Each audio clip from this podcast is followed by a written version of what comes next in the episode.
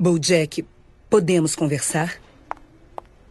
Não vou desperdiçar o seu tempo com bobagens porque você trabalha para mim e o seu tempo é o meu tempo. Vamos dispensar o Herb. Não, não posso fazer isso? isso? Não estou te perguntando. Não é nada pessoal. Eu gosto do Herb, é uma boa pessoa, mas isso é um negócio e cada dia que ele fica estamos jogando dinheiro pela latrina.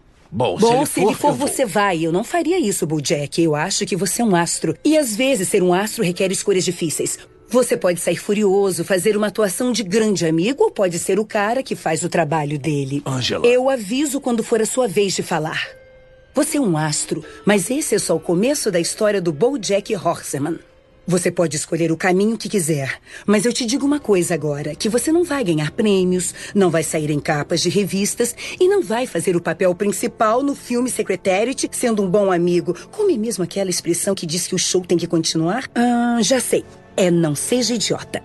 Então, o que acha, Bojack? É uma pergunta de cortesia. Eu já sei o que você acha, porque eu tenho esse tipo de conversa cinco vezes ao dia. E sei que já tomou sua decisão, mas se quiser me surpreender, a hora é agora. Foi o que eu pensei. Você tá fazendo a coisa certa. Sei que é difícil, mas se o Herbie for seu amigo, ele vai entender. Agora, você tem que montar um programa. Vou deixá-lo preparar. Essa conversa foi ótima, produtiva. Se tiver sorte, nunca mais falo com você.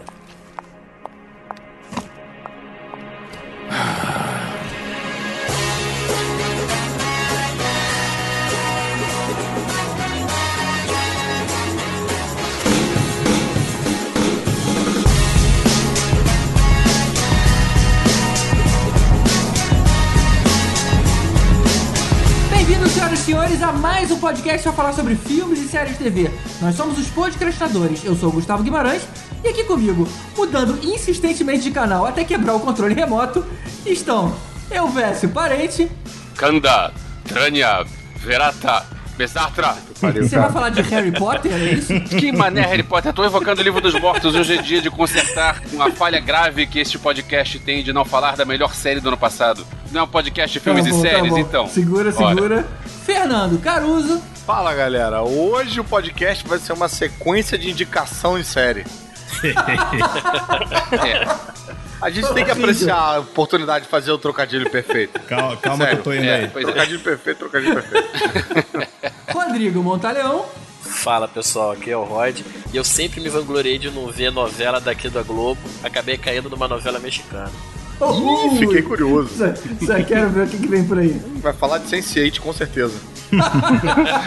Não, Ou de Chiquititas, né? Quem sabe? Eu já dublei muita novela mexicana, hein? Tiveram Velasquez.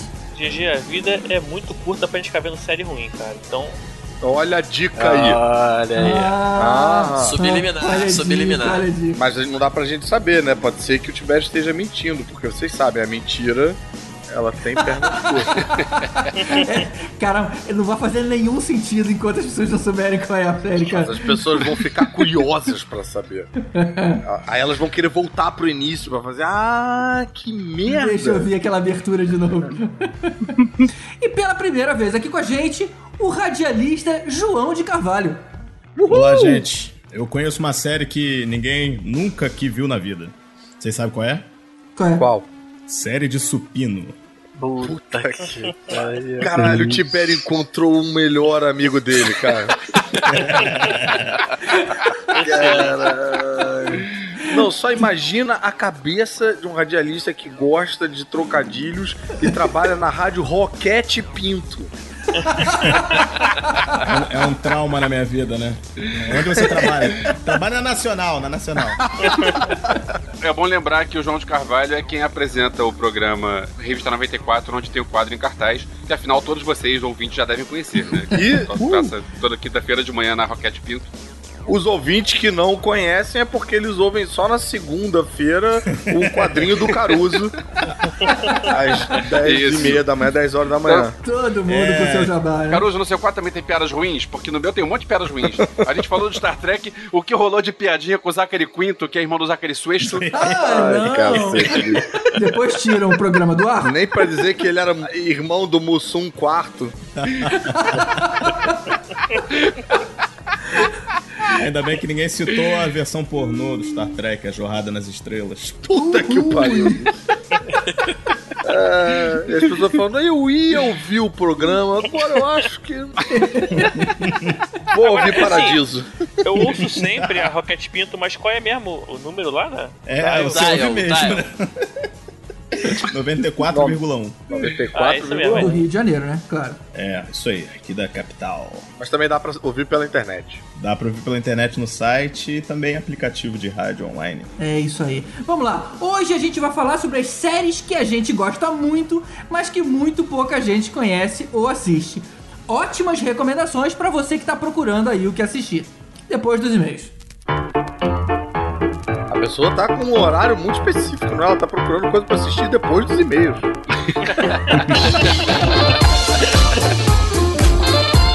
E aí, Caruso, quais são os dois e-mails que a gente ler hoje?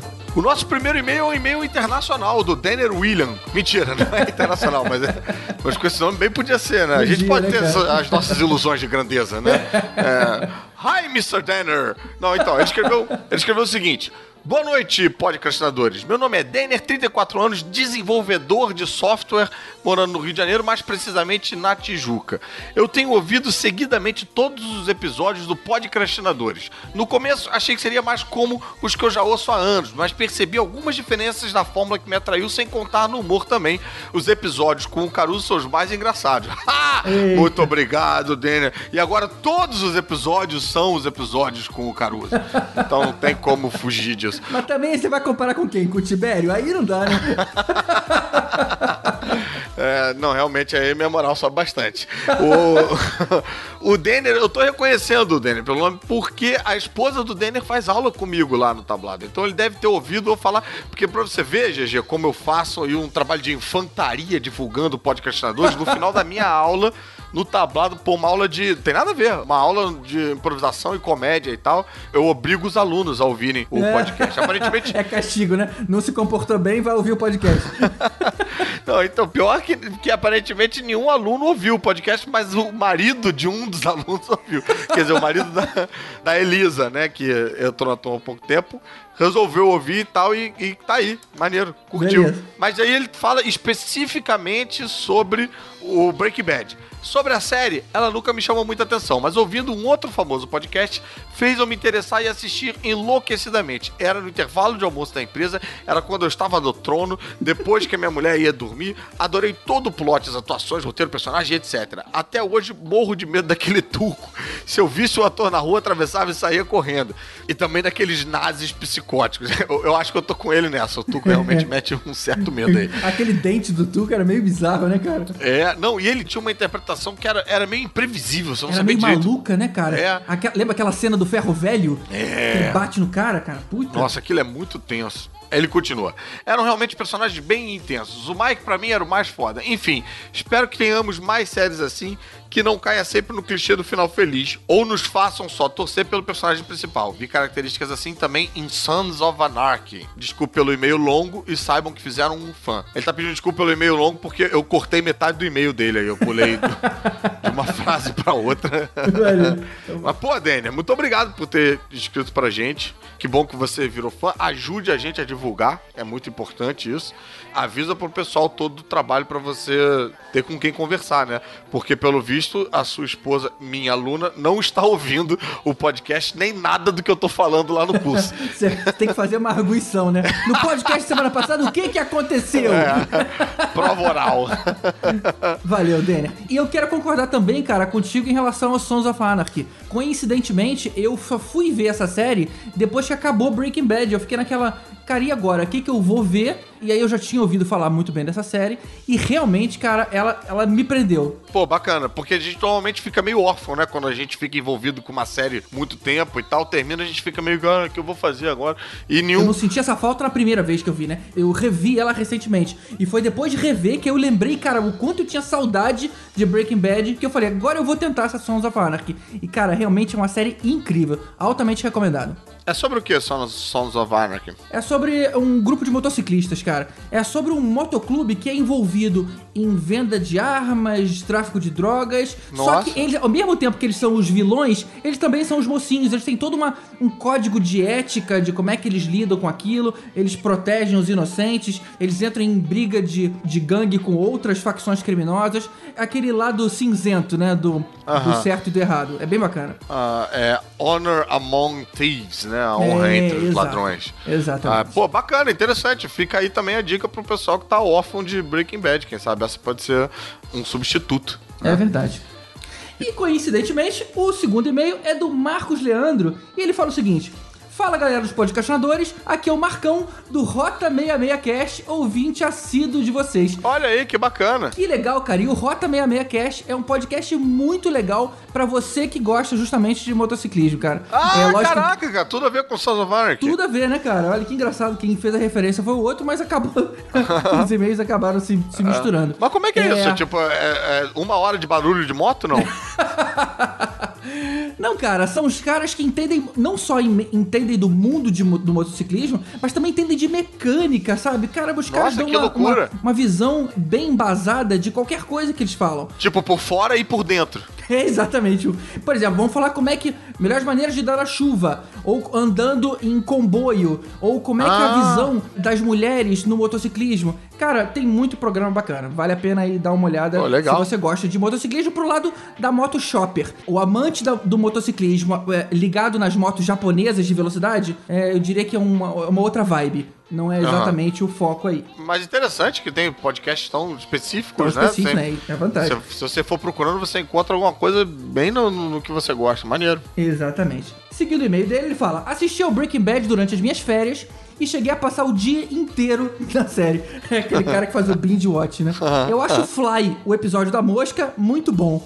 Pô, sério, Marcão? Ah, é, eu não gosto muito desse episódio, não, cara. Esse, é, esse foi o mais lentinho. Mas ele, ele justifica, ele fala o seguinte: é uma das últimas vezes que a gente vê o Walter White e não o Heisenberg na série. Ah, é uma espécie de uma despedida, né? Ali a gente começa a ver a paranoia dele é, surgindo. Realmente faz todo sentido. Já o Hank, pra mim, era um policial mediano, talvez um bosta. Se eu não me engano, Caruso, foi você que falou também que não curtia muito o Hank, né? É, o Hank é um cara que você meio que adora odiar ele, né? O que eu achava interessante do Breaking Bad é que ele conseguia, ao mesmo tempo, mostrar uma coisa que assemelhava um pouco a, a- a série de ação na hora que o Hank ia fazer as batidas dele e tal lá, mas ao mesmo tempo era muito realista. Por quê? Tem muito policial que tem pavor de sacar arma, por exemplo, de disparar a arma, sabe? Tem que lidar com é, estresse pós-traumático e tal. E eu acho que se você levar em consideração do universo realista, o Hank é um bom policial. Ele sobrevive durante muito tempo, né? Não, ele não só um bom policial, mas ele era o que mais prendia na delegacia inteira. Ou seja, ele É. sabia que ele era competente. E o fato dele nunca ter desistido, mesmo quando os superiores mandaram Sim. ele parar, já mostra que o cara era um cara determinado. É, um cara Ah, Ou seja, obstinado, ele né? tinha um caráter muito bom. Ele só era meio, Arrogante. meio babacão. É, arrogante. É, É. meio arrogante. Mas ele era, na minha visão, o grande herói ali daquela história. É, não, o grande herói já não digo. E ele acho. finaliza dizendo que os personagens cresceram muito durante as temporadas e ele chegou até a ter raiva de verdade da Skyler. Toda vez que passava ela, ele tinha nervoso. É, eu tive esse momento também, né? Realmente a gente vai mudando um pouco de opinião em relação aos personagens. Isso acho que faz da série bem tridimensional e, e bem É. viva nesse sentido. Uma série que faz um pouco isso é Game of Thrones, né? Os personagens você vai mudando de opinião em relação a, a- a alguns deles, né? Exatamente. É interessante. Só que Breaking Bad fazia isso mais exclusivamente, porque eram menos personagens. Então você convivia mais com eles e você tava mais dentro da cabeça deles. Game of Thrones é aquela porraralhada de personagem, e cada hora parece um maluco, aí dá cinco minutos o cara morre e tal, enfim. Eu queria um dia conseguir ficar em dia pra fazer um episódio com vocês sobre Game of Thrones. Poder desopilar isso que eu sofro sozinho. Então é isso, gente. A gente queria agradecer aos nossos padrinhos que ajudam a gente a manter esse projeto, contribuindo lá no nosso padrim.com.br barra podcastinadores e especialmente aos nossos iodas, que são Mário Rocha, Sérgio Salvador, Rogério Bittencourt de Miranda, Marcelo Petego, Leandro Tiffenbacher e Éder Fábio Ribeiro. Muito obrigado, queridos Iodas. Ou eu deveria dizer obrigado muito, Iodas, queridos. E um agradecimento especialíssimo ao nosso padrinho mestre dos magos, que é o Alexandre Mendes. É isso aí. Olha, mestre dos magos, muito, muito, muito obrigado. Pô, se depender de você, a gente vai continuar na Caverna do Dragão pra sempre, viu? Valeu mesmo. Valeu, pessoal. Lembrando que você também pode ser um dos nossos padrinhos e não importa com quanto você possa ou queira colaborar, pra gente qualquer ajuda é bem-vinda. Até 50 centavos tá valendo. Não, Ajuda... 50 centavos não pode, que o mínimo é um real. Mas aí Tá. você doa duas vezes 50 centavos que tá. Exatamente, vai ficar valendo duas vezes.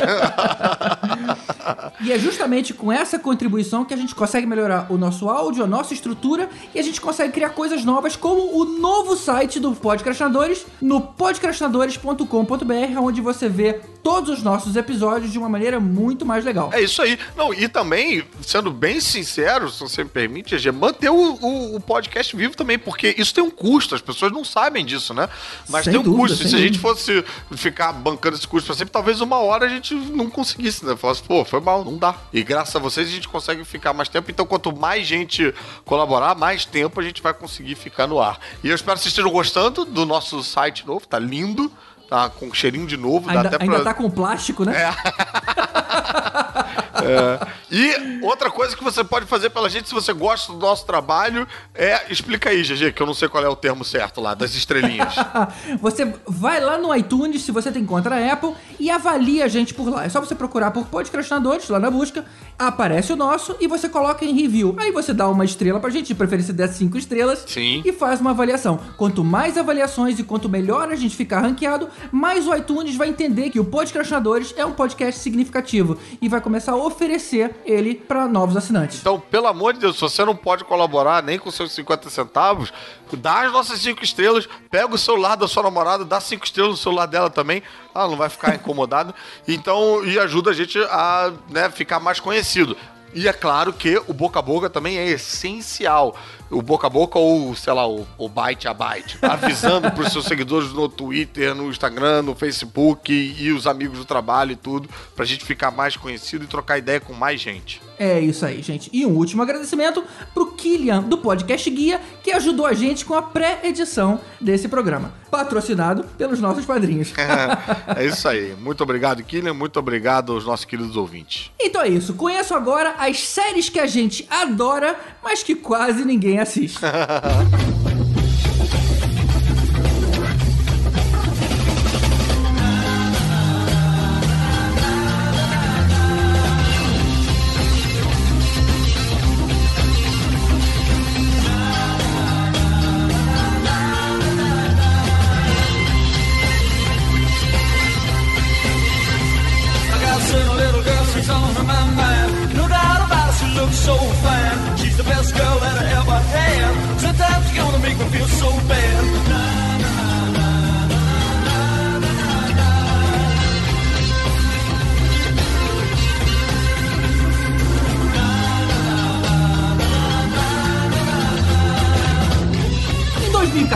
a gente fez um episódio sobre filmes recomendados. Na prática, filmes que a gente gostava bastante, mas que não caiu, aí, sei lá, digamos, no mainstream.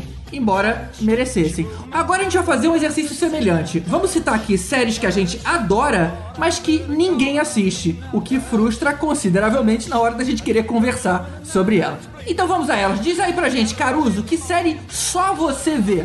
Olha, eu não sei se só eu vejo, mas, cara, Série de erros da minha vida. É uma, é uma série que eu tenho assistido, tenho gostado muito. E quando eu comento com as pessoas, as pessoas não. Pô, não, não, ah, talvez vi um pouco passando, mas ela me surpreendeu bastante. É Inside Amy Schumer. A Amy Schumer é uma comediante de stand-up, quem não conhece, é, lourinha, um pouco na linha mais chubby, assim, né? E ela faz um programa que, assim, só a descrição do programa, não, acho que não, seria o suficiente pra você dizer, tipo, caralho, porra, que série do caralho tem que assistir. O programa é, um- é uma série meio de variedades, ela tem stand-up, tem entrevista com pessoas na rua, né? Tipo, o povo fala. Tem uma entrevista com uma. Tipo, um, um tete a tete, assim, com uma figura, ou uma pessoa famosa, ou alguém que esteja de alguma forma relacionado ao tema que ela tá tratando naquele episódio. Tipo, uma, uma mulher que faz saxofone, sabe? Telesexo. Qual é, qual é o nome dessa porra? Faz... Isso, isso, obrigado. É, é sempre bom ter um usuário no grupo pra explicar. É. Ou, sei lá, um bombeiro e tal, né? E esquetes de humor, né? O que eu achei bem bacana, que eu achei diferencial na série, os esquetes são todos muito bons, o tipo de piada que ela tá fazendo é muito diferente, muito original, e ela aborda muito a questão do papel da mulher em Hollywood, na sociedade, de um modo geral, mas com um humor muito questionador, sabe? Um humor que ao mesmo tempo não fica panfletário no sentido meio de, ah, que saco, a pessoa tá tentando passar uma ideologia goela abaixo da gente, fica engraçado pra caralho, mas ao mesmo tempo que você tá rindo, você reflete. Por exemplo, tem um sketch que eu achei muito sensacional, que ela faz uma versão do Hooters. Todo mundo conhece o Hooters, né? Aquela, aquela Aham. rede de É, lanchonete americana que as mulheres... O hambúrguer é muito bom. e que as mulheres todas têm peitão. Então, várias é, polêmicas lá fora, né? De mulher que era demitida porque não preenchia os pré-requisitos, se é que você me entende. Tem que É, Pré-requisito é você não conseguir beijar o espelho, sacou? Preenche esses dois requisitos aqui, ó. Tamanho DD. Enfim. E aí ela fez, por exemplo, esse é só um, um exemplo, né? É um sketch que ela cria o Hooters feminino. Chama o Nutters, que é um, um bar aonde vão as mulheres e os caras ficam com os shortinhos curtinhos, com metade da bola pra fora, assim, e servindo pessoas. E aí, cara, ela Tem um pega lugar aqui parecido. ela pega todos os clichês do Hooters e quando ela coloca nesse Nutters, fica muito evidente como é bizarro o Hooters, sabe? Tipo, as mulheres falando, o cara falando coisas tipo, olha, eu não posso fazer isso, mas eu vou fazer pra vocês, isso aqui também, eu vou dar uma porção extra de batata frita e tal. Eu falo assim, nossa, caraca, como esse garçom é legal, acho que ele gostou da gente. E aí um cara que ela levou lá porque o cara terminou o namoro falando, você você não tá vendo que é óbvio que ele tá fazendo isso só pra conseguir mais gorjeta e tal? E, tá, e assim, é muito, muito engraçado. É muito engraçado. E é um humor bem ácido, assim, né? Tem umas coisas bizarras, sei lá, de gente vomitando, tem umas coisas, sabe? Tem palavrão, tem umas paradas. É um pouquinho mais pesado, sabe? Não é um humor, assim, meio família tradicional, não. Ma- Mas, ou seja, é porque eu não sei se eu entendi o formato. Então é, é como se fosse um programa de entrevista que ela vai intercalando com sketches cômicas. Não, é não, isso? não. É um programa de variedade. Ele tá classificado como programa de variedade. Eu classificaria como um programa de sketch, porque eu acho que o principal são esses sketches, entendeu? Mas ela intercala os sketches com stand-up, com entrevista, com o povo fala, e sempre Uhum. discutindo umas coisas assim. E o stand-up dela, nesse. Eu já tinha visto um, um solo de stand-up dela que eu não achei muito legal. Achei ok. Mas o stand-up dela, cara, nesse material tá assim primoroso, só piada fodona. E também dentro desse universo, então acho que assim, é bem legal, cara. Eu acho que é o tipo da série bacana de ver com a namorada, com a patroa e tal, sabe? Que eu acho que ela vai rir pra caralho e você vai refletir sobre coisas que talvez você devesse repensar sobre a forma como você Vê o mundo. encara a vida e como, e como a vida é muito mais fácil pros homens do que pras mulheres. Maneiro, bacana. É, Você sabe qual é o estúdio? É Comedy Central. Quer dizer, passa na Comedy Ah. Central, não sei quem, qual é o estúdio que produz, mas eu acho que é a própria Comedy Central que produz. Aqui no Brasil também acho que chegou no passado, né? Acho que É, tem. E passa, é, passa aqui. É, não passa, passa na TV. Eu eu cheguei a ver um uma parte de um episódio na TV. É. Assim, mas eu achei muito em- de mulherzinha, assim, sabe? Você é muito feminista, sai por baixo de todo. Muito bom. Não, mas cara, eu falei, eu falei isso também. Eu quero já até é, rever minha fala aí de que eu falei, ah, pra ver com a patroa e tal, tal, tal. Mas, cara, eu também acho que não. Acho que vale também pra ver os camaradas solteiros verem e tal. Acho Não, que é engraçado sim, cara, bacana. é legal. Tem cinco temporadas. Eu assisti só a primeira e a segunda, que eu comprei um, um box de DVD no Target, tipo, sei lá, 20 dólares, tá bem barato lá no- na, na promoção. Mas, mas vê se E- não vê a última temporada primeiro, hein, cara? Porra, passei por isso no, no, no Breaking Bad, não quero passar por isso nunca mais. Mas nesse caso, como é sketch, acho que não ia ter muito, exatamente muito spoiler. E a É. série, ela ganhou uma porrada de prêmio. Ela ganhou três Prime Times Emmys, outros nove em outras premiações, e tem mais 27 nomeações. Caraca. Então, assim, não, é, não sou eu que tô dizendo. E tem umas coisas, cara, geniais. Tem um outro sketch também de como a mulher e o homem se comportam, tipo, depois de uma primeira noite. Tipo, um primeiro date é assim, eles transam. Aí o cara vai pra casa, a mulher vai pra casa. E aí ela fica mandando mensagem pro cara, e o cara jogando videogame, o- a tela divide. O cara passa o episódio todo jogando videogame, e ela começa, tipo, a pirar, tipo, ah, acho que ele gostou de mim, ah, acho que que. E aí começa a planejar o casamento do, com o cara. não sabe nem o sobrenome do cara. E aí escolhe um lugar pra casar, começa. Cara, tem vários episódios que você fica pensando, putz, isso eu tenho que mostrar pra fulano, tenho que mostrar pra você. É bem bacana, cara. É Maneiro, muito, muito- maneiro. E umas participações bem maneiras, assim. Tem o Paul Giamatti num episódio fazendo Deus, sabe? Tem uns, uns comediantes do Comedy Cellar, uma galera bem roots, assim, de, de comediante de stand-up também, fazendo umas participações bem bacanas. Teve um episódio da terceira temporada que a gente acho que citou no podcast aqui, não lembro qual foi, que é o Last Fuckable Day com a Tina Putz, Fey, a esse Julia é genial, cara. Ah, é, desse, é, é, é uma sketch é, desse, é. dessa série? Eu ia perguntar se era daqui, porque eu vi aqui no IMDB, tá como um dos episódios mais bem ranqueados. Esse é um episódio com a Tina Fey, a Julia Louis-Dreyfus e acho que mais alguém, A Patrícia Arquette. Patrícia Arquette, comemorando o último dia trepável da Julia Louis-Dreyfus. Que de- tem, tipo, como se fosse quase uma maçonaria, assim, Hollywood, que elas tem uma regra não falada de que uma atriz chega numa idade em que Hollywood não vê ela mais como uma pessoa. Um sex symbol. Fuckable. É, um sex symbol. Mas não é nem exatamente sex symbol, é fuckable, né? Tipo, uma pessoa comível, né? e aí ela passa a fazer, tipo, personagens como tia, a mãe, a avó, tal. Cara, é muito engraçado, cara. E as atrizes são ótimas. E aí a, a Amy Schumer falando, pô, mas você tá triste? Ela fala, não! É ótimo! Pô, as pessoas param de mexer o saco, não tem mais que fingir que eu quero dar pra fulano, não sei o que. Cara, é bem engraçado. E eles fazem meio que um, um funeral viking, assim, de botar no barco com umas velas e, e levar Cara, fiquei bem curioso. E é aquela série que te deixa cheio de ideia, sabe? Tipo, que dá uma arejada no cérebro, te deixa pensando várias paradas e tal. E incita a conversa. Te deixa querendo falar sobre essas coisas e tal. Pô, eu acho muito bacana. This karma's gonna get you.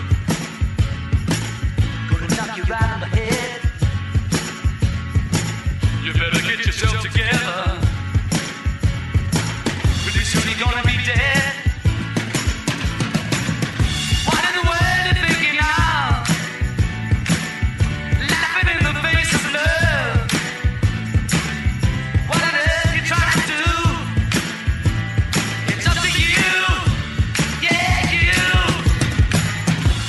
Eu vou falar, na verdade, ela é curtinha, pequena, sabe?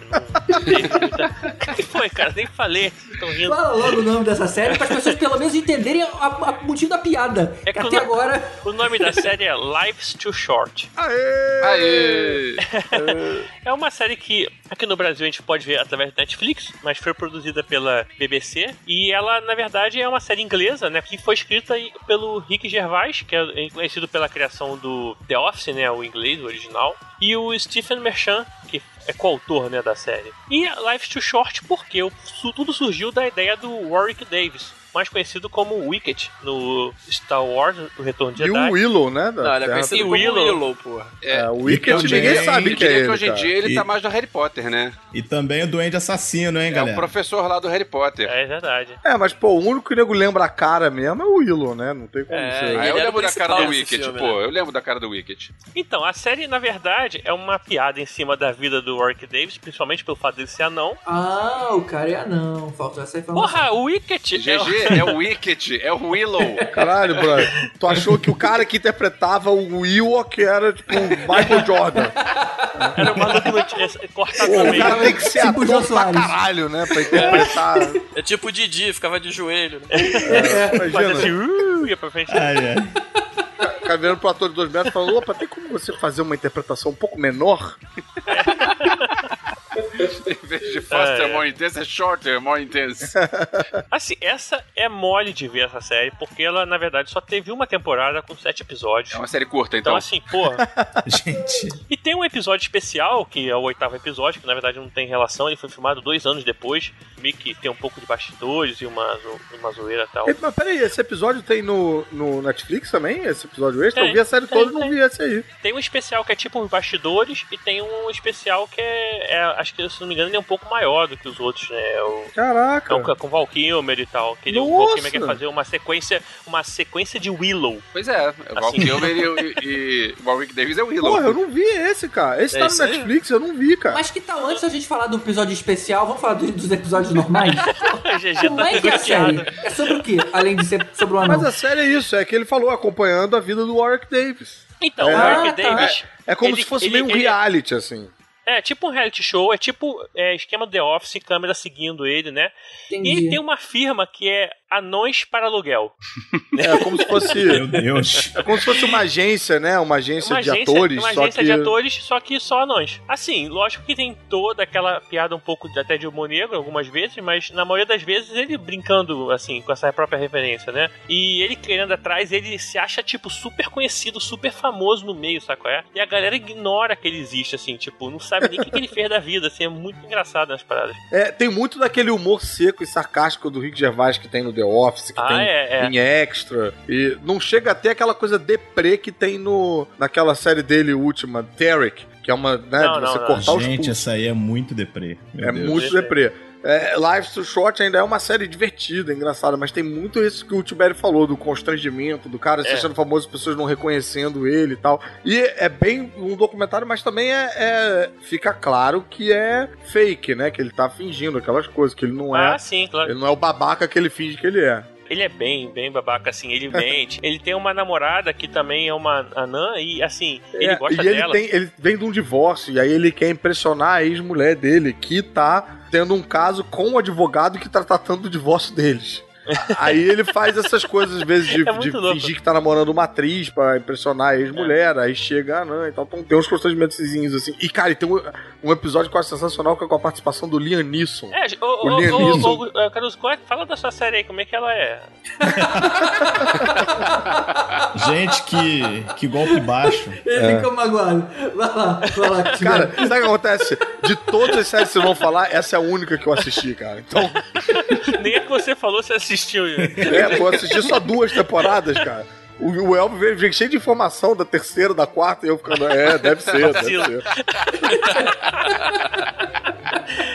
Não, realmente, eu tô, tô zoando, mas é porque assim, a série, eu acho que até porque, como é curta e são participações pequenas, você tem episódio com o Liam Neeson, tem com o Johnny Depp, Helena Bonham Carter, Steve Carell. É, É, e eles tipo- estão sempre se zoando, né? Sempre interpretando Sempre, eles sempre, mesmos se zoando. Esse do Liam Neeson, ele chega que- dizendo com aquela, aquele jeito Liam Neeson, que é todo grave e tal, falando, eu quero fazer comédia. Eu falo, mas... Tá, tá, tá. Eu sou bom de comédia. Você quer ver? É. Isso pro Rick Gervais e pro, e pro, E pro- Steven eu- Marchand, né? Ah, o Rick Gervais também faz parte da série. Também, Faz, aparece, faz, também é. aparece. Ele é, Ah, que bom. ele é como se fosse produtor de uma empresa que, na verdade, é, É, ele é ele produtor faz ele mesmo. só que mesmo, ele, né? ele faz ele mesmo. mesmo. Todos eles fazem ele- eles mesmos, assim. É tipo um documentário. Ma- Mas Só conta que ele do, Larry, nunca- do, do, do Liam Liam Neeson. Não, então, aí ele, ele propõe um jogo de improvisação com o Rick Gervais, o Rick Gervais não querendo fazer pra, pra o Leonisson provar que ele é engraçado, só que o jogo ele fica só falando coisa deprê o tempo todo. Ele, ele fica, verdade. tipo, falando é, o tempo todo tentando, tentando en- encaixar um caco de que ele tem AIDS, sabe? Fica- É tipo assim, você tá bem? O que que foi? Aí, tipo, é pra rolar uma comédia ali. Eu peguei AIDS. É, eles, Aí, eles falam, pô, cara, eu acho que, assim. acho que AIDS Aí não é assim, um tema bom, né? Vamos É. tentar trocar. Fala assim, mas tá bom, vamos continuar. Cara, e como é que você pegou AIDS, ele? De uma puta africana. tipo assim. tipo, acabou. Qual é? Aí tá bom, vamos ver um papel pra você e tal, vai embora, tchau. Mas me diz uma coisa, essa coisa de ter o protagonista meio rabugento, ser uma série de comédia e ser uma coisa meio tentar fingir que é a vida dele mesmo, me lembrou um pouco o Curb Your Enthusiasm. Você acha que tem um pouco a ver aí com o que o Larry David faz? Eu não vi Curb Your Enthusiasm, É. mas eu acho que sim. Como é que alguém pode gostar de Seinfeld e não ver Curb Your Enthusiasm? Pô, O- o- você precisa conhecer isso, Caruso. Cara, porque na verdade eu não curto o humor de constrangimento, sabe? Eu fico mal, eu não consigo rir. Eu vi o Entendi, primeiro episódio entendi. de Curb Your Enthusiasm e fiquei mal a vera, cara. Aquele episódio lá que ele vai explicar que a calça dele, na verdade, dobrou, ele não tava tendo uma ereção e tal. Foi esse episódio que eu vi. Cara, aquilo, na moral, aquilo me deixou mal pra caralho. Não conseguia rir daquilo. Ficava meio tipo, puta, que situação de merda. Fernando, tinha, tinha uma série que você fazia no Multishow que era com o Léo Gigante, também sobre a vida dele. Acho que é até bem parecida, porque quando você é anão, né? As pessoas. O Gigante Léo, o Gigante Léo, comediante. É, Gigante Léo, é, exatamente. Ele tá até com uns amigos meio em cartaz. É que ele falava que, que ele ia pro Comida Quilo. Aí uma moça ia ajudar ele, ele falou: Ah, você quer carninha? Você quer carninha? Quer? Tipo, tratar o anão. que vacilo. Que merda! Ele fala disso no stand-up dele, Ele né? fala, né? O, o Vida de Anão não é fácil, né? Foi, foi mal, eu não consigo parar de pensar na cena. Que merda, a mulher tratar o cara como criança, Pô, eu cara. achou que era criança, sacou? O, o Gigante Léo fez o prêmio de Bom Multishow, a primeira temporada lá que a gente fez com uma bancada de jurados, tá, e ele ganhou. E uma das paradas que eu falei, eu, eu fui lá insistente no, no voto pra ele, pra ele ganhar, né? Falando exatamente isso. Falando, Cara, olha que bacana. A BBC tem uma série, porque o Life to Short já, já passava lá, né, nessa época. 2011. É, né? Left to Short é de 2011. É, pois é, então. Foi, acho que próximo do, de quando o, Gigante Léo ganhou. O Gigante Léo ganhou devia ser 2011 ou 2012. Falei, pô, a BBC tem uma série com um anão protagonista falando isso. Pô, e, e o prêmio do prêmio do Bombo Show na primeira temporada era ganhar um episódio piloto. Eu falei, cara, a gente vai Ah. poder ter uma parada semelhante no Brasil. Vai ser, tipo, muito groundbreaking e tal. E o Multishow que se foda pra produzir isso aí. Não, não, eu, eu vi também gostei muito. Talvez eu também goste do, desse Life to Short também. Vou, vou procurar pra ver no Netflix. Que tem É assim, é um tipo de humor britânico, né? É, Não tem aquela risada, não tem claque, né? É, é aquela história. É, graças a Deus, né? Johnny Depp também é. Pô, a Helena Bonham Carter é muito engraçada, que ele tá fazendo um filme de época com ela. E aí ela não quer olhar a cara dele porque eles botam ele num papel de criança. E ela fica olhando pra ele, eu não consigo olhar pra cara dele. Bota um. Aí botam ele dentro de um balde, ele na verdade passa a ser o balde, sacou? É? E depois bota a criança no, É. no Que computador, vacilo. cara. É muito. É bem assim, engraçado, é uma cara, mas muito- é, é esse humor seco assim, que eles chamam né, de dry humor dos britânicos lá. É, É, bem- é um achadinho. E é curto, assim, não cansa, cara. Cada episódio é tu vê rapidinho e tal. São É, é série de né? 20 minutos, né? 20, 30 minutos. No Netflix também tem um especial que é contando um pouco sobre, assim, os bastidores da série, né? Então tu, tu vê que ele tá se divertindo fazendo a parada. Isso tá na, na mesma aba lá ou é uma coisa. Não, não, é separado. É Life to Short Special. Putz, por isso que eu não vi, cara. Vou catar, caraca. Pô, ainda bem que eu estou ouvindo o podcastinadores. Gente, eu também tô passando por isso porque eu tô achando que eu tô ouvindo o programa. Primeira vez que eu participo, eu. Caraca, tem que falar alguma coisa, algum momento. Normalmente eu durmo ouvindo o podcast, aí eu fico muito. Obrigado, cara. Eu, não, é sério. Cara, mas olha, pra você não ficar culpado, quando o Elvis começa a contar a história dele de Petrópolis, a gente dorme também. Não, não, não, não. Enfim. É que na edição fica parecendo quem tava ouvindo, assim, mas na hora tem que acordar Não, todo mundo. Aí, não, galera- seja, quando o eu João fica muito quieto é porque ele dormiu. Ele esqueceu que ele não tava ouvindo, ele tava É, participando. mais ou menos isso. Na verdade, porque eu durmo ouvindo podcast, eu fico puto com os podcasts que eu fico ouvindo, porque eu fico sonhando com eles. Fico, ó, eu tô falando, tô falando, eles não me deixam falar, sacou? Eu fico meio puto por causa disso. Não, tipo assim, você dorme ouvindo a gente e você sonha com a gente. Isso, não É. vocês só, né? Ah, bem mais tranquilo. Você sonha com muito Pô, mais é, onda. é o suruba, né? Mais gente. Tibério, deixa quieto, Tibério. Deixa, olha só, Não. bacana, amigo. Eu, eu, eu tava, tava ouvindo um podcast assim de, de alemão pra aprender alemão, dormi ouvindo aquela, é, aquele negócio, é uma lavagem cerebral, cara. Acho que é assim Caraca, que faziam. O cara acordou querendo invadir a Polônia no dia seguinte. Né? Isso.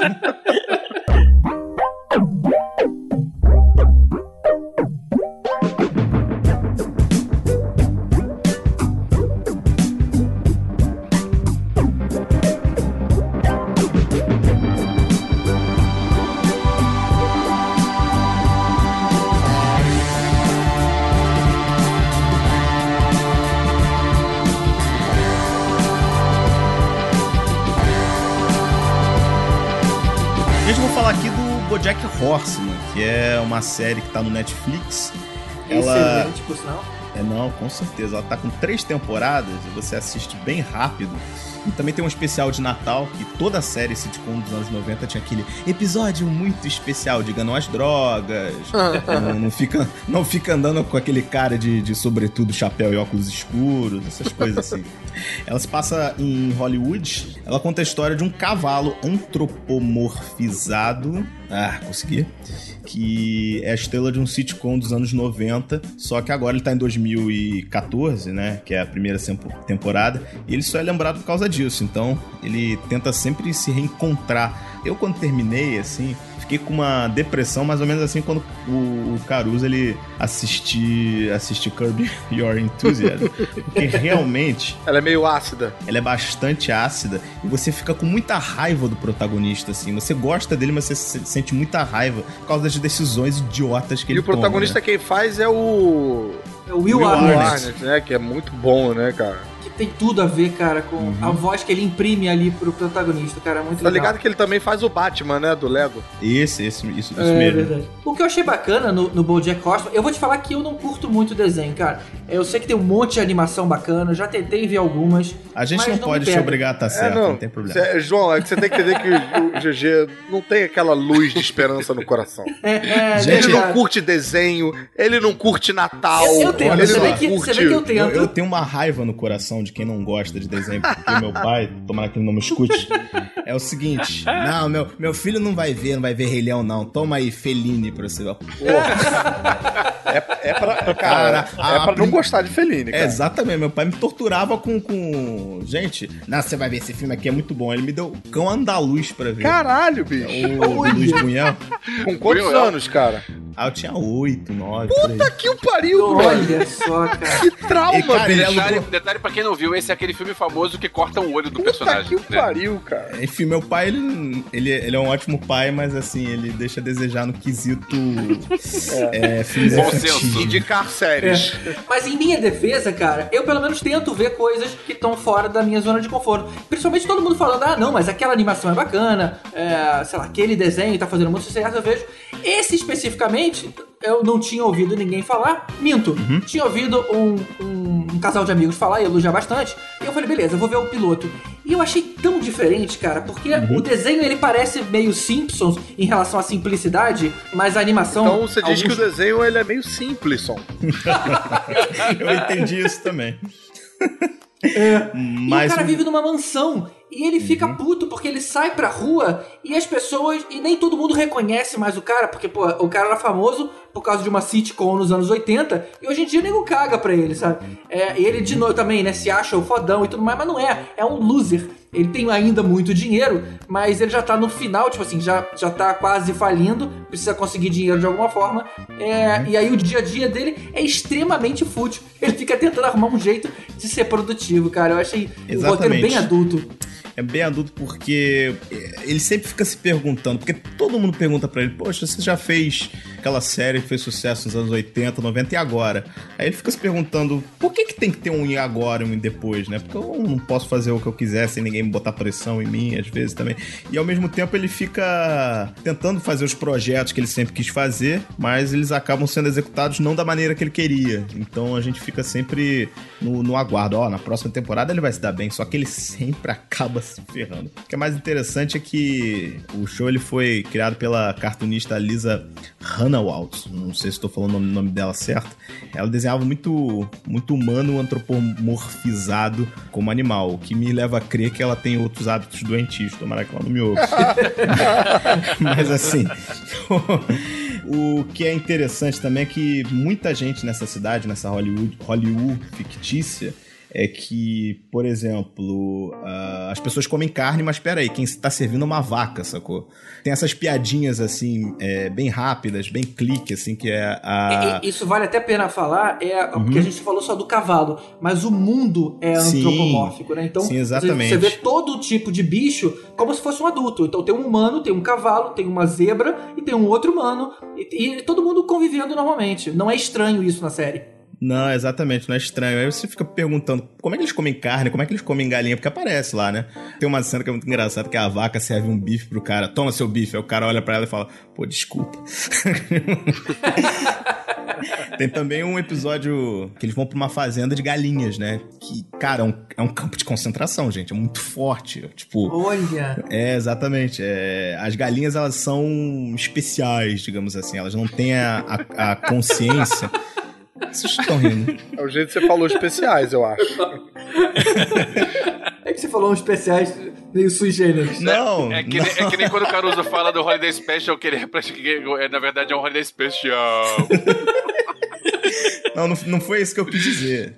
Ou talvez seja, não sei como é que anda minha mente nesse momento. Mas essa série ela traz assuntos assim que ficam muito fora de série, ou então eles ficam muito ampassant. Por exemplo, a sexualidade, que é tratada numa temporada que eu não vou falar que é com o personagem se revela assexual, ou seja, ele não, ele não sente atração sexual por outra pessoa. E eu achei a, a maneira como eles trataram esse assunto muito adulto, apesar de ser uma série de um cavalo falante, né? Mas Tem espaço também pra tratar de assuntos sérios? Ou isso é só usado como pretexto pra piada? tem muita coisa séria, porque o, o, o Bojack Horseman, ele- ele entra num ciclo de autodestruição. Cada temporada que passa, ele tentando fazer alguma coisa e não conseguindo, ou então conseguindo isso, liderando ele por uma falha maior, isso acaba, pra mim, eu, eu terminei a primeira temporada, é interessante. A segunda eu já terminei, putz. A terceira eu, eu quase peguei o gilete, aí eu botei minha cabeça no forno. Mas então ela, ela, ela é uma comédia, mas ela também faz a curva dramática nos episódios. Sim, sim, porque você acaba rindo da desgraça dele, né? Do dele Exatamente. O drama tá muito na vida do cara, porque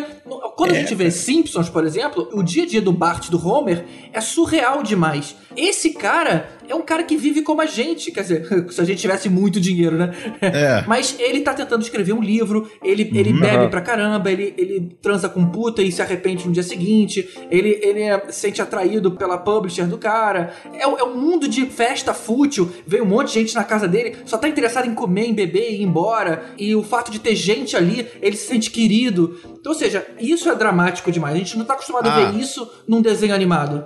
E o. Acho que alguém citou Breaking Bad mais cedo. Tem o Aaron Paul também fazendo a Ah, voz é? Que maneiro. do. é, Do cachorro, exatamente. né? Não, não, não, não. O cachorro é o Mr. Peanut Butter. Ele tá fazendo a voz do Todd, Todd Chaves, que é o melhor amigo do Bojack. mora Ah, com é o cara que fica no sofá. Ah, ah. É, exatamente. E tipo, você ouve a voz, você sabe que você fica esperando bitch no final, sacou? Mas é, é, o Aaron Paul ele tá muito bo- bom nessa série também. Todo mundo tá muito bom. As vozes, tem a MC Darius fazendo Ah, a a MC Darius é ótima, cara. Ela tá em Uhum. Unbreakable Ah. Kimmy também, eu acho, na segunda temporada. O, o elenco todo tem até Paul McCartney, gente, fazendo uma participação especial. Eles foram até a casa dele lá em Los Angeles com equipamento de som e o caramba pra gravar a participação. Ficou bem bacana. Que É, não- eu não, não vou estragar a surpresa, mas é no final de um episódio, é bem, bem legal, bem Cara, interessante. muitos amigos já me E falaram é- dessa série aí, amigos que eu, que, eu, que eu prezo bastante a opinião, eu fiquei bem curioso. Agora, pô, não tem como eu não assistir, cara. é, É, essa tem uma vantagem, não é aquela série, tipo assim, você fala, ah, insiste um pouco que depois engrena. O primeiro episódio já mostra tudo que ela é. Então você vai saber, não tô dizendo que vai ser muito bom, mas você vai saber ali se você vai gostar ou não. Então é fácil, só precisa ver um. Ah, os outros episódios você vê a galope. não, não, não, não, não. Tem que ver devagar. Pode ir tirando seu cavalinho da chuva.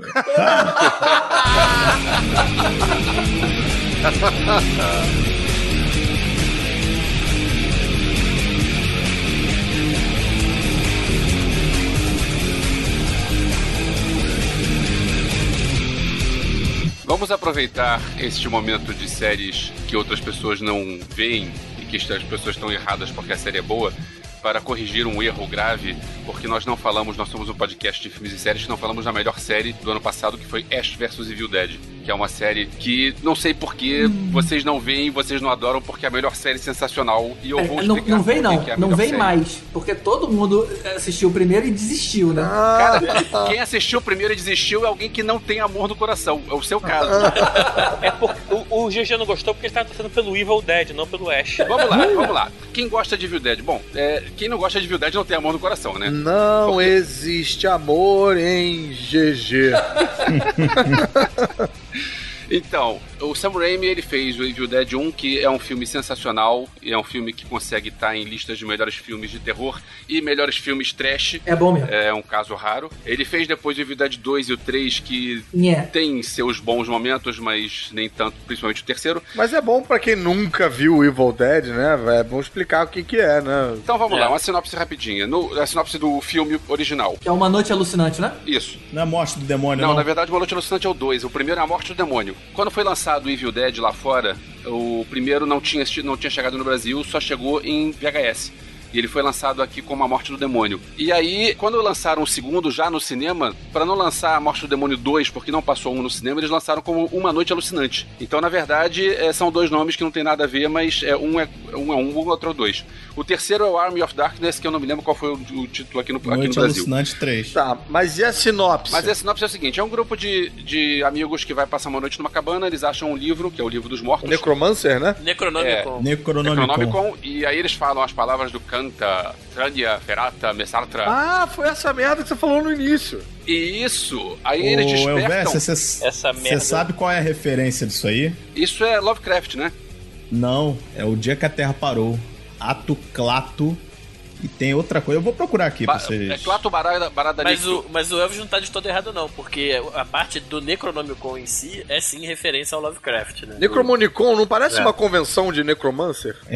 Mas então, aí eles, eles despertam alguma coisa maligna na floresta e aparecem coisas que perseguem. E o que é legal é que, como o Sam Raimi não tinha recursos pra filmar uma criatura, ele colocou a câmera subjetiva com travelings alucinados pela floresta. E o filme é. É, muito divertido, o filme é engraçado, o filme dá medo, o filme tem sangue pra caramba. O primeiro, ele não é tão comédia zona, O primeiro não é Acho tão comédia, dá- Não, não. Mas vem cá, não é nesse que a mão dele fica possuída? Ah, Não, esse é o segundo. É, é o Não, segundo. esse é o segundo, que é mais galhofa. o segundo é como se fosse uma versão humor negro do primeiro. O segundo é como se fosse Gremlins 2. O nego zoou o filme que fez.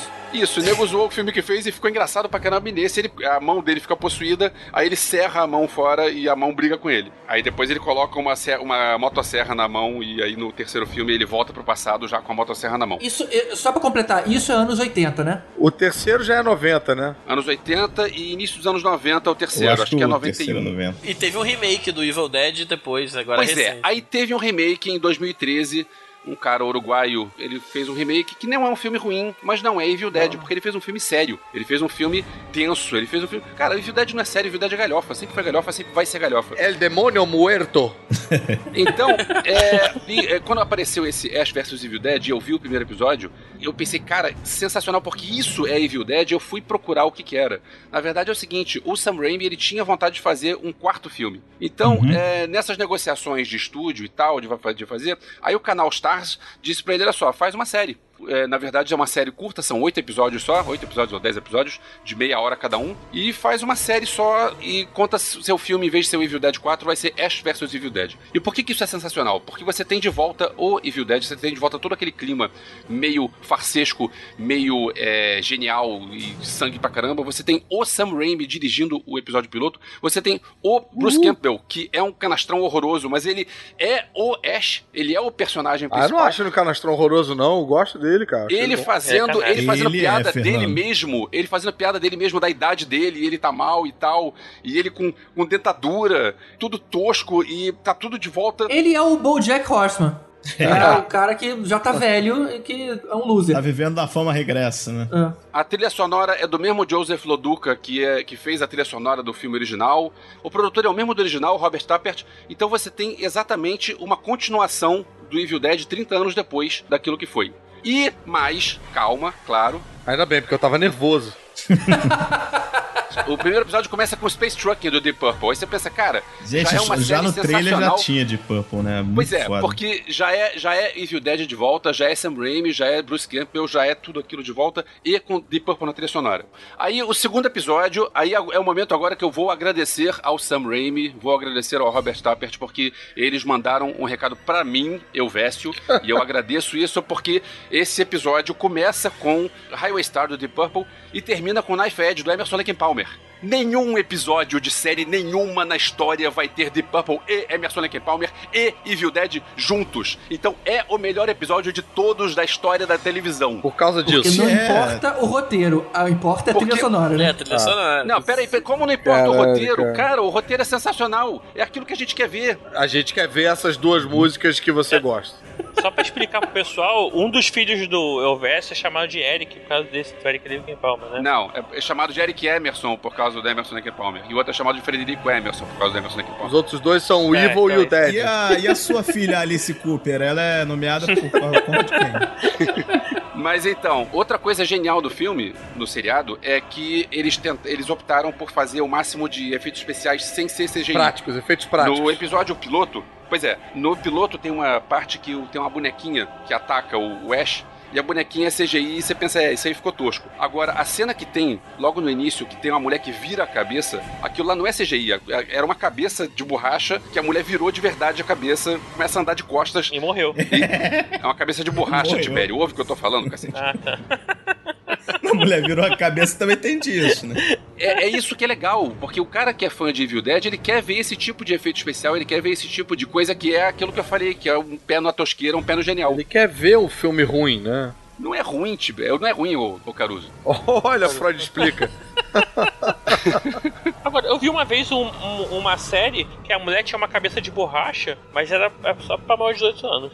Puta que pariu, cara. Tinha, tinha aquela também que o cara tinha um irmão siamês de borracha, lembra? Basket case. Nossa, Nossa, eu não lembro disso era não. horrível. Agora, uma, ou só uma curiosidade: o Bruce Campbell é irmão do Scott Campbell, que é um mega desenhista de quadrinhos, que capista e tal, que ganha uma grana fazendo commission e capa e tal. Siga o cara no Instagram. E eles tomam sopa Campbell também, né? Ah, toma no cu, É, eu ia falar isso, puta que pariu. Mas então, essa é série que foi a melhor série do ano passado e não tivemos a oportunidade de falar, mas deveríamos fazer um podcast inteiro só de Evil Dead 1, 2, 3, refilmagem e a série Ash vs Evil Dead, aproveitando que vai ter uma segunda temporada agora. E eu acho que já deu. Eu acho que o que a gente falou aqui já foi o suficiente. GG, você precisa abrir seu coração, precisa ver mais filmes de terror. É porque ele tá torcendo só pro Evil Dead e o Evil morre. ele É, não o GG não quer ver Ele tinha que ser filme de Evil terror. Live, o GG né? quer, quer fazer filme de terror. Ele quer sair por aí com a faca na mão num parque de São Paulo. A série boa pra ele é ser Evil Wins. Aí ele gostar. é. É, o Evil. Evil Live. Nem- não, é, não é zoando a série, não, mas assim, a quantidade de, da audiência, né? A audiência dessa, da série do Verso, ela é um sexto do Life to Short e tipo 50%. Pera aí, ela é um sexto da série do Anão Britânica. Essa série é muito pouco conhecida, cara. Sério mesmo? Você vê a importância. né? Uma galera numa Kombi assiste. o piloto de Life to Short deu 3 milhões de, de audiência, enquanto o piloto do Evil Dead deu 437 mil. Nossa, cara. Deu nem um milhão, nem Nossa. meio milhão, cara. Rapaz, eu acho que eu já fiz série mais assistida. Segundo a Datafolha, foram 8 milhões. Então, Evil Dead é o Botafogo, né? Das séries. Tá isso aí. Porra, tá mais pra Criciúma.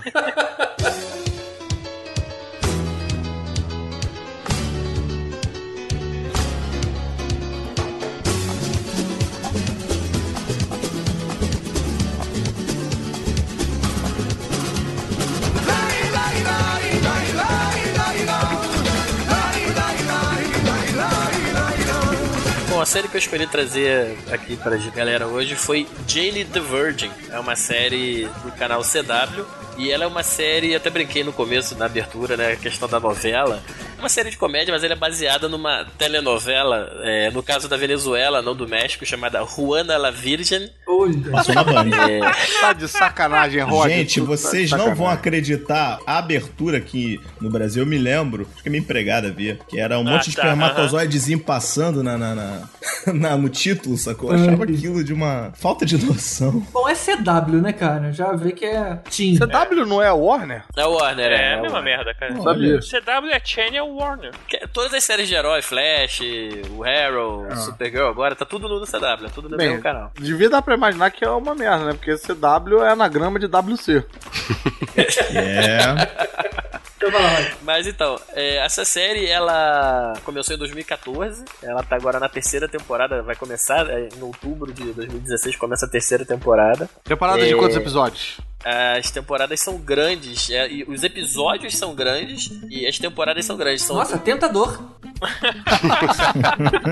é, são 22 episódios por, por temporada e cada episódio tem o clássico lá dos 40 e tantos minutos. 44 É. minutos. Aquele formato antigo de fazer série, né? que Formatão passa na, clássico, na formato TV, clássico, né? Com aquela quebrinha pro, pra ir pro comercial e tal. Isso. E, e qual é a pegada da série, né? Por que, que o nome Jane the Virgin, né? É porque é antes dela conhecer o Tarzan.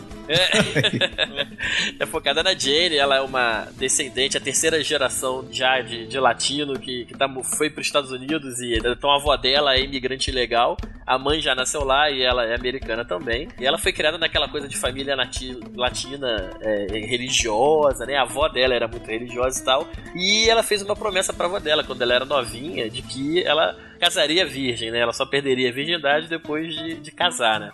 E é, a, ela conseguiu isso, né? Até é, a idade adulta, como, aí onde a série começa, né? E aí começa aquela coisa do novelão, né? Porque que, que é baseado numa, numa novela, mas a série brinca muito com essa coisa de novela mesmo, né? O roteiro, eu vou falar só um piloto por alto, vocês vão ver como é que a coisa da volta, tá? O que que acontece? A Jane, ela trabalha num hotel, ela é tipo bartender do hotel, e ela descobre que o novo dono do hotel é um cara é o que irmão ela... dela. Tantan! Não, não. é um cara que ela tinha tido um caso há uns 5 anos atrás, ela tinha ficado abalada e tal, mas na época a coisa acabou não dando em nada. E, ok, até aí tudo bem. E ela atualmente ela tá namorando um outro cara, um detetive, um policial e pá. E o que acontece, né? Ela vai fazer um, um check-up de rotina da ginecologista e na, nesse mesmo dia estava agendada uma inseminação artificial.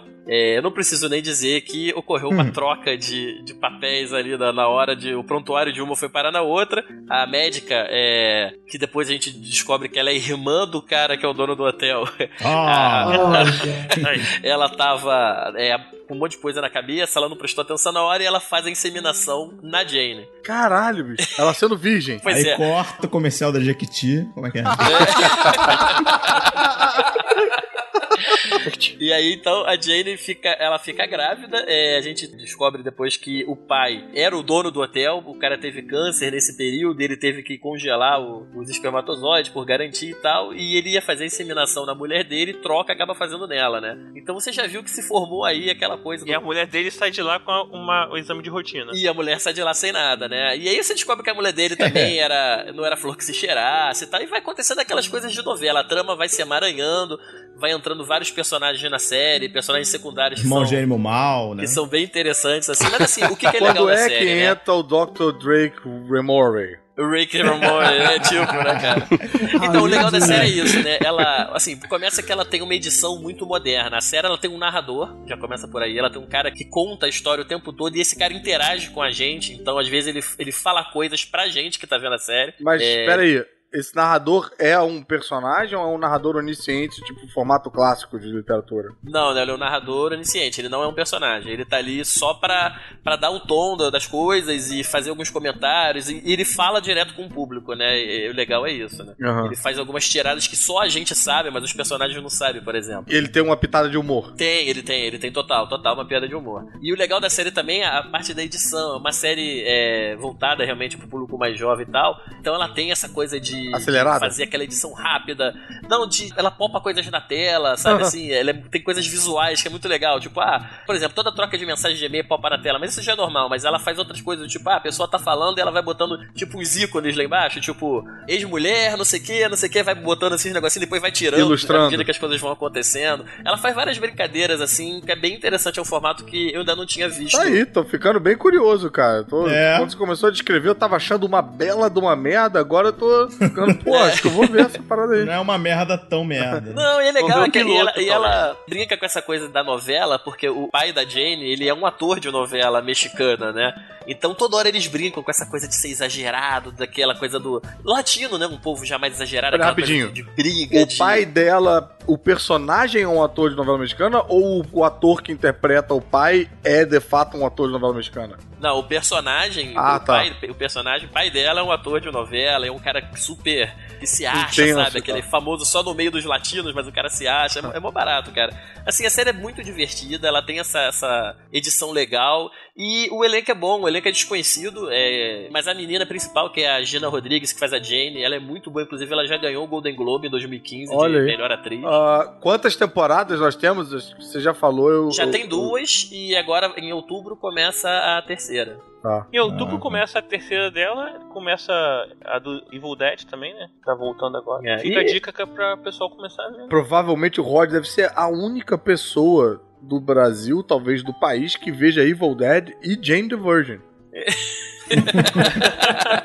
o negócio é ser eclético, pô. Aproveita que se o Trump for eleito, não vai ter mais novela mexicana aí adaptada pros Estados Unidos ano que vem, hein, galera. Ah, tem que é. Mata só. Agora, agora não, agora só. Essa novela, ela não é mexicana, é venezuelana. É venezuelana, é venezuelana. Ah, mas é porque a Ah, gente fala é. novela mexicana como gênero, né? Não como de fato sendo. É, exatamente. Exatamente. Não, mas olha só, tem outra coisa pior. Essa novela já tinha sido adaptada na Espanha, como Virgem de la Cara. Olha só, Ah, cara. então, aí, né? A, O a que Virgem prova- da Rua. O que prova que a história é É. boa. O que prova que a história é Ô, boa. Rod, senão Ou então não- que a Espanha tem mau gosto. Ô, Rod, ser só pra ter uma opinião variada, uma opinião feminina, tua mulher gosta dessa série? Gosta, gosta. Na verdade, assim, qual foi a ideia da gente começar a ver essa série, né? A gente tava nesse período de hiato, né, entre séries e tal. Ah, vamos começar uma nova, alguma coisa que tá na Netflix, que é mais fácil de ver. E a gente tinha acabado de sair de Breaking Bad, então tava aquela, aquela coisa mais pesadona. Não, bad a gente queria mesmo. uma série mais, mais levinha, pra, de bobeirinha, assim, pra relaxar. Pra toda a família, sabe qual é? Meu Deus, que extremos, cara. De Breaking Bad.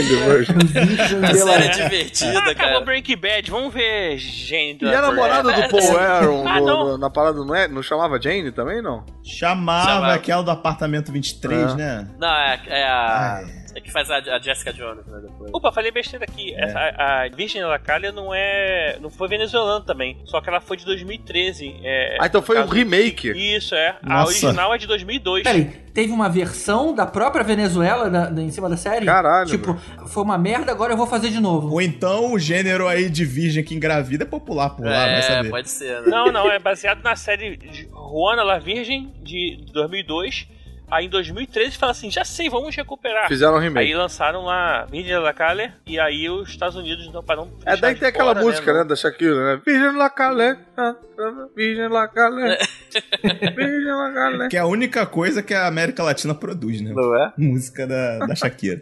Da- até porque ela não é venezuelana, ela é colombiana. Ela é né? colombiana. Não apareceu uma música dela no Narcos, né? Ah, o Achei Ricky isso uma Martin. falta de sensibilidade. Rick Martin é porto-riquenho, né? O... Ah, é tipo Eita. uma coisa. Ah, Porto Rico é Estados Unidos. Olha o Tibério aí, gente. Ô, Rod, qual foi o nome que a Jane deu pro filho? Jesus? Não, não, o- o filho. É Jesus. É Jesus. o, até onde eu, onde eu vi, o filho não nasceu ainda, então. É, mas, mas ela não sabe como é que ela engravidou, né? Porque se ela era virgem, de repente Não, aparece ela sabe, grávida. ela- Não, não, na verdade ela sabe, ela sabe, ela tenta até processar depois, aí ela descobre que a, Ah, a médica era irmã do tá, eu cara, que- aí começa todo aquele negócio. O cara é o chefe dela, que é o dono do hotel que ela Pronto, trabalha. Então, eu GG falei, já tá assim, fisgado eu- já. Ele tá fazendo pergunta. É, Mas ela não sabe, né? Como é que. Nossa! é, então vale a pena ver uma série leve, divertida, assim. Ver, o- ver o piloto, se vocês gostarem do piloto, vocês vão entender, vão, vocês vão ver que a pegada é aquela, assim, é dali pra frente. Ô, Rod, a pergunta só pra entender. Você gostava de Betty, a feia? Não, nunca vi, cara, nunca vi Betty Eu, a eu Feia. tinha uma raiva da. Betty a Feia, eu, eu admito que eu assisti essa novela, que era 20 minutos recordando o capítulo anterior e no final 20 minutos falando do outro capítulo. Só tinha, tipo, 20 minutos de, de cenas inéditas, cara. Era uma, era uma merda. E, e até uma cena tá o João Kleber. Para, para, para, para, para! Bem, mas o Rod, se essa foi a série então que né, vocês estão vendo depois de Breaking Bad, boa sorte então na próxima verem depois, que eu acho que você vai, sua mulher vai deixar você escolher agora. Pois é. Agora, pro Elvis não ficar rindo, o piloto teve um milhão e meio de espectadores, né? Chupa essa, Elvis. E esta merda que é Evil Dead? E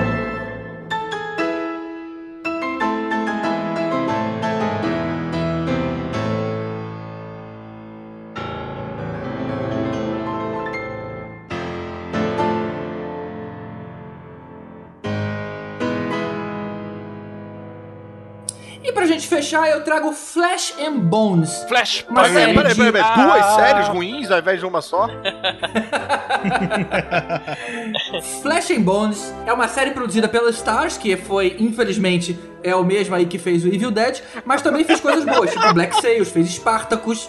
E a vantagem é que é aquele formato de série menor, são séries de oito episódios. São temporadas de oito episódios. Agora, GG é Flash and Bone, não é Flash and Bones. Ah, eu falei no plural? É, Não Flash é and Flash Bone. com A também, que nem É. daqui não, porque aí é o Flash do The Flash. É Flash com Ah, E, é não Flash com E. Então. É carne e osso. É, Senão fica dois personagens de quadrinhos, né? Flash e Bone. E duas E séries é do verdade, CW. E bom. duas séries do CW, né? Flash e Bone. É da, da Fox, É, aquela com a Bones irmã também, né? da Zoe de Chanel, que parece com a Katy Perry. Ah, é bônus é da Fox, é verdade. Não, mas o nível dessa aqui é outro. outro, cara. A gente tá falando agora de, um- de um- uma subida de nível aqui. Subida de nível não pode subir mais do que Ash vs Evil Dead. Tá bom, Elvis, tá bom. Senta lá, Cláudio. Qual é a parada? O mais impressionante é que o tema dessa série é um que eu nunca me imaginei recomendando pra alguém. A série, ela simplesmente se trata sobre balé. balé, cara. Aí o cara É, reclama de Ash vs Evil Dead e fala de uma série de balé. Tá bom, Cláudia. Perdeu todo o direito de zoar o Rod. Você tem que voltar atrás e editar qualquer zoeira com Jane the Virgin. Tá vendo? Mas é agora que vocês têm que dar o pause e ver qual é o poder que um roteirista foda faz. A série, ela só tem o balé como costura. Ela entra no submundo, cara, dessa De desse gangues de mundo. bailarinos. É, cara, como esse submundo do balé, GG. Que pariu, cara. Ah, eu quero ver se você faz espacato mesmo, malandro. Tipo, é, né? É foda aquilo. Ah, fazendo PADD com um cara falando I'm too old for this shit. Mas, cara, eu vou te falar que é, é mais dramático ainda que se fosse isso que vocês estão falando. Ela passeia em cima desses pontos. Ela mostra o tratamento cruel que vem da American Ballet Company, Aham. que é a companhia de De balé mais exigência, fodona né, nos Estados os Unidos. E esse clima parece muito com o que a gente teve com o Whiplash. Sabe aquele filme com o... Porque o cara aprende a tocar bateria na, É, na como, qual é o nome daquele cara? O lembra o nome Simons. J.K. J.K. Simons. J.K. Simons, que é um filme fodaço demais. E essa série é o mesmo clima, exatamente igual. Só que além de você ter essa coisa do tratamento bizarro em cima das, dos bailarinos, você tem a situação onde é uma, uma companhia de dança cobiçada, é super difícil pra entrar, e depois os caras tiram o couro de todo mundo que entra. Tem uma cena que eu fiquei impressionado logo no piloto, que a protagonista, ela precisa arrancar a unha dela fora no Ah, intervalo entre uma dança e outra, porque ela não tava aguentando de dor. Então eu não tô falando que é, de- é entre um, no intervalo de um show, é no intervalo de uma aula. Só pra você ver o nível de cobrança que eles têm. E aí, além disso, você tem a competição absurda que tem entre os dançarinos. Você tem a questão da comida e da cobrança por um, um corpo magro, né? E, e, ironicamente resistente. Você não pode comer e você tem que aguentar um esquema bem cruel de treino. Você tem a questão das drogas, dos investidores, dos patrocinadores querendo comer as bailarinas. E, e, e olha que bizarro, a companhia reforçando isso de uma forma quase como se fosse um gigolô, do tipo, olha, o cara é o patrocinador, faz ele feliz ali que a gente depende disso. Ué, ela é, eles são canibais? Isso. É, é, mais ou menos, cara. E tem a parada mais bizarra de todas, que tem uma situação em cima da família da protagonista que é extremamente complicada. É, é, é como se fosse uma coisa incestual, só que muito pior, e eu não posso aí dar muito detalhe. Isso- Olha, isso GG tá realmente parecendo uma série muito divertida, viu? Tô ficando. Rapaz, Não, cara, é, é bizarro. Eu vou contar o que acontece no primeiro episódio. E aí, vai te, aí te pesca. Você sabe se você vai ver os outros sete. Eu já sei que eu não vou ver. Quando você falou que ela arranca a unha, falei, ok, obrigado. É, Onde é que é. tá passando Evil Dead mesmo? Beleza. Você tem a protagonista, que é uma mulher lindíssima. Essa mulher, ela foge de casa. Você percebe que ela tá saindo de uma relação abusiva, mas a gente não sabe ainda qual é, porque ela mantém a porta do quarto dela trancada com um cadeado por dentro. E ela foge pela janela, com todo mundo batendo, ela reclamando, chamando dela. Acho que o pai dela tava chamando lá por ela. E ela vai pra Nova York, ela mora, eu não lembro agora onde. Pittsburgh, acho. E ela vai pra Nova York pra fazer um teste nessa companhia. Só que ela não tem dinheiro, não tem lugar pra ficar. Ela, ela vem de uma família bem pobre. Só que o que acontece? Nesse dia onde tem essa, essa audição, né, pra um monte de gente, é uma triagem gigante que alguns dançarinos passam pra um grupo aí menor. A grande parte é, é dispensada. E esse grupo aí menor vai fazer, mostrar pro chefão da companhia uma coreografia. É uma dança em grupo. Aí o que acontece? Esse cara fala o seguinte: olha, eu quero que vocês façam um movimento tal, tal, tal. Ele inventa a coreografia na hora, só que ele vai falando um monte de termo técnico, tipo nome de movimento. Ele não mostra nada, ele só fala os nomes. E fala, se vira, dança aí. Na hora que o primeiro grupo começa a dançar, o telefone dessa menina toca na mochila. E aí todo mundo para, com aquela parada de "Ah, não acredito que alguém cometeu essa gafe, quem foi? E é ela. Aí o chefão expulsa ela de lá. Tipo assim, menina, não, não quero nem te ver, vai embora. Aí ela fica com aquela cara de puta, perdi a chance da minha vida, tomou cara de choro indo embora. E aí ele lembra que ele viu alguma coisa nela na hora da audição que chamou atenção, ele não lembrava o que, que é. Aí ele fala o seguinte: Ô, ô fulana, vai ali no meio, faz tudo que eu falei. E aí, cara, ela faz a dança sozinha, que deveria ser uma atenção dividida em grupo, né? Ela faz sozinho, ela consegue lembrar os 20 movimentos e ela choca todo mundo porque ela faz de um jeito muito foda. Só que ele tá num ambiente tão competitivo que ninguém Ninguém demonstra. Ninguém demonstra, ninguém demonstra. E o próprio chefão, ele ficou numa de, tá, eu sou bonzinho, fica aí mais um pouquinho. Nessa hora, a, a companhia inteira fica contra ela, porque a competição entre elas é muito, é muito bizarra. Então, ela sofre sabotagem, ela começa a ser tratada mal por todo mundo, e o chefão, ele fala pros outros investidores, gente, descobriu uma estrela, vamos mudar a peça, porque a, a companhia também tava indo pro buraco. Eu, eu vou pegar uma coisa muito mais audaciosa, porque eu vou descobrir, eu vou mostrar pro mundo essa garota. De novo, a, a história fica rodando aí em cima dessa coisa bizarra da família dela, que depois a gente descobre um pouco mais, de o mundo de drogas rolando solta, nego tentando prostituir a menina. Ou seja, é um barato. É muito legal essa série. a série ela é, bem peda- ela é bem pesada. Ela foi pensada só pra uma temporada, mas ela foi tão bem executada que a Stars falou o seguinte: olha só, eu fiz o roteiro só pra mim. Inclusive, ela fecha muito bem. Mas ela, nesse momento, tá estudando roteiros que justifiquem manter o mesmo nível. O que eu li na, na página lá da própria Star foi o seguinte: a gente não viu nenhum até agora que justificasse uma segunda temporada nesse mesmo nível. Mas se o roteiro vier, a gente faz. Eles estão considerando fazer uma segunda temporada porque eles não querem ficar só com Evil Dead no canal deles, né? Mas essa aí tem que. Essa aí tem que render tutu. Ah, porque boa. claramente é uma série de ponta. Ah, Entendeu? sim, com certeza. Então vale a pena, gente. De novo, é aquele tipo de série que se você, se você vê o piloto, você já sabe o que, que você vai esperar. Então, pega esse piloto, assiste um e depois você me diz o que, que você achou. Que é impossível alguém ver o primeiro e desistir. É aquela tensão de Breaking Bad. Tipo, caramba, eu tenho que ver o que acontece. Cara, você desistiu de ver as Versus Gente- Civil Dead depois de ver aquilo? Não é possível parar de, parar de assistir depois de ver algo genial. É, exatamente, a gente fica só com as coisas boas. E essa série é muito boa. Já o Evil Dead. Mas é, eu, tá aí, achei interessante e tal, mas não vou ver nem fudendo, cara. Não vou ver nem fudendo. A menina arrancando unha, bicho, pai molestando, cara. Nossa. Cara, é pior do que o pai molestando. Eu não posso falar. É bizarro. caralho, bro. Que que é isso, cara? Que que acontece? Você, pô, enfia essa patilha no cu, que merda é essa, cara? Caralho, brother. Não, mas olha só, o, o, pra quem tem amigo bailarino ou barra bailarina, gente, é realmente muito estressante, porque, É. gente, eu não conheço um bailarino que não fume, assim, três malboros por dia, cara. Cara, no final de cada apresentação parece que é um monte de Leda Nagli falando, sacou? É uma Muito coisa... estressante, né? E tem realmente esse universo da sabotagem. É, Mas eu realmente. acho que eu acho que a, a linha divisória é o seguinte: se você gostou de Whiplash, você vai gostar dessa série. Eu conheço três pessoas que não gostaram de Whiplash. Elas têm lá os problemas delas. Mas a- não é o tipo de série que eu recomendaria pra ela. Agora, a Stars, assim, tem umas séries legais, assim, normalmente mais adultas, e sempre tem nudez, né, cara? Fala sério, Stars se amarra muito, né? A Stars, ela é. É, ela não lá. segura, É da. Vinci Demon, Black Sail, É. né, Spartacus. Spartacus. Spartacus é aquela série que você. Sempre quando sua mãe entra, tem uma cena de, de, de sexo anal gay, sacou? Pode crer, Tem um pode crer. peru na tela, né, cara? Brother, Exatamente. tá na hora de você se mudar, cara. Mas o melhor dessa série do GG mesmo é, é a trilha, né? Do, do Chico Buarque cantando Todo mundo tem unha no dedo do pé, só a bailarina que não tem.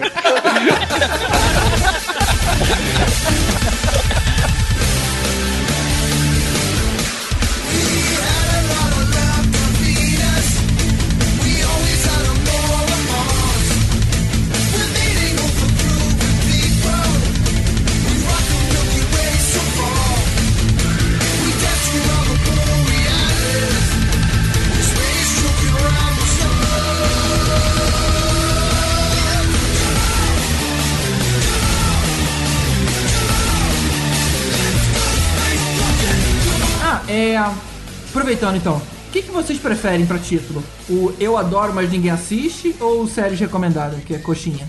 Séries recomendadas eu acho. Porque assim, o diferencial desse é que não é qualquer série recomendada, né? São séries mais obscuras, né? A gente não tá indicando Game of Thrones e Walking Dead, a gente tá indicando meio que. Sabe? O mais cat de todos é a minha série favorita que ninguém assiste. É, não precisa ser favorito, na verdade, né? Mesmo A gente sendo não tá- que ninguém É, assiste. favorito é um nome forte pra mim, por exemplo. Eu sei, mas, mas essa é a alma da publicidade, GG. Você não precisa ser realmente totalmente sincero, entendeu? Essa é a alma do jornalismo também, não esqueça. Tipo, cerveja, talvez você você venha pegar uma mulher porque você talvez esteja se sentindo um pouco mais confiante, mas não tem nenhuma relação direta com isso. Beba. A gente podia fazer que nem título de BuzzFeed. Várias séries, a oitava vai te surpreender, sacou?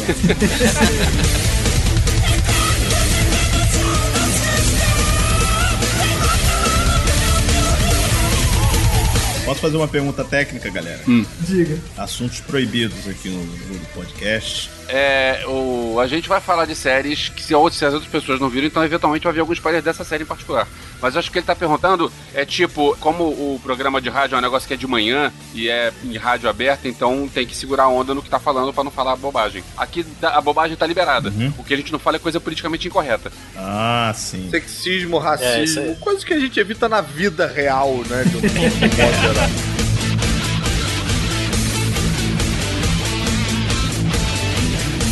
Gente, eu vou falar de uma série aqui que eu conheço muito pouca gente que, que já viu.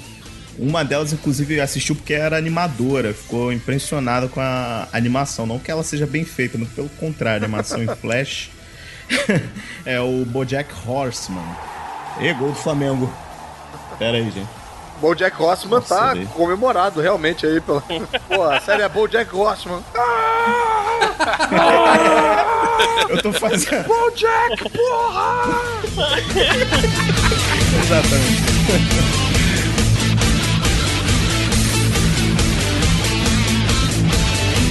Agora, pro Elvis não ficar rindo, o piloto teve um milhão e meio de espectadores, né? Chupa essa, Elvis. E esta merda que é Evil Calma, Dead. Olha só. Ô, Tibério, eu não sei onde é que você tá vendo essas coisas, mas pelo IMDB, Ash vs Evil Dead tem nota 8.7 e o Life's Too Short tem nota 7.5. É claro, são três pessoas dando nota, é mais Eu fácil. digo né? onde, estou, onde eu estou vendo os meus números. Quando tem, quando tem menos gente dando nota, é mais fácil a nota ficar alta. Mas olha só,